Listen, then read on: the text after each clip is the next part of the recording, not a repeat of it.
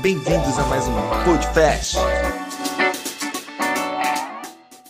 Bom dia. No podcast de hoje nós falaremos sobre sabedoria de Deus. E o texto que nós vamos ler é Efésios 3:10. E isso para que agora, pela igreja, a multiforme sabedoria de Deus se torne conhecida dos principados e das potestades nas regiões celestiais. No contexto, Paulo vem falando da graça. Paulo vem falando sobre manifestar a graça. Então, nós, como igreja, nós que não somos merecedores da graça, mas que ainda assim recebemos a graça, temos a obrigação de transmitir aquilo que nós recebemos um dia, mesmo não merecendo. Então, seja diferente, olhe diferente, age diferente. Ame o seu próximo como Cristo amou a igreja. Hoje em dia, existem muitos cristãos bons para julgar, muitos cristãos que apontam o dedo e diz: "Isso não pode porque essa pessoa não é digna da presença de Deus". Mas quem é?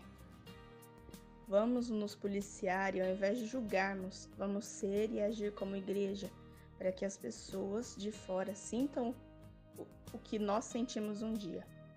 A igreja é lugar de todas as pessoas. Todas.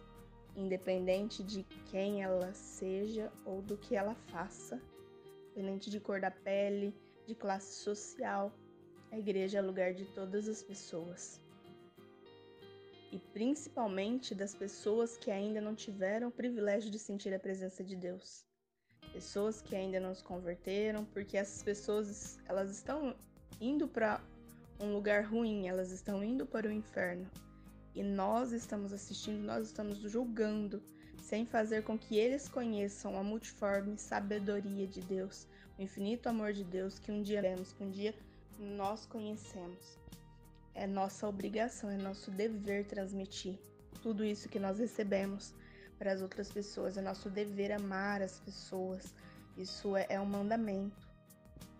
Deus diz que nós devemos amar ao próximo assim como Cristo amou a igreja.